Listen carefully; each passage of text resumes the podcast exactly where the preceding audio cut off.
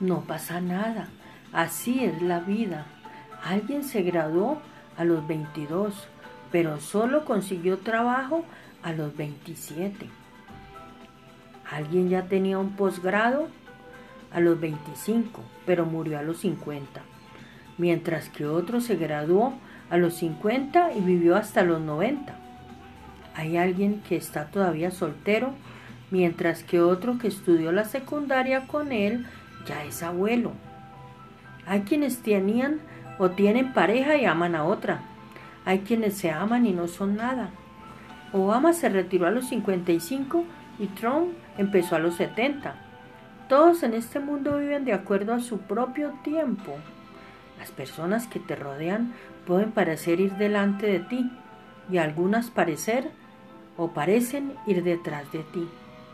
Pero todos están corriendo su propia carrera en su propio tiempo.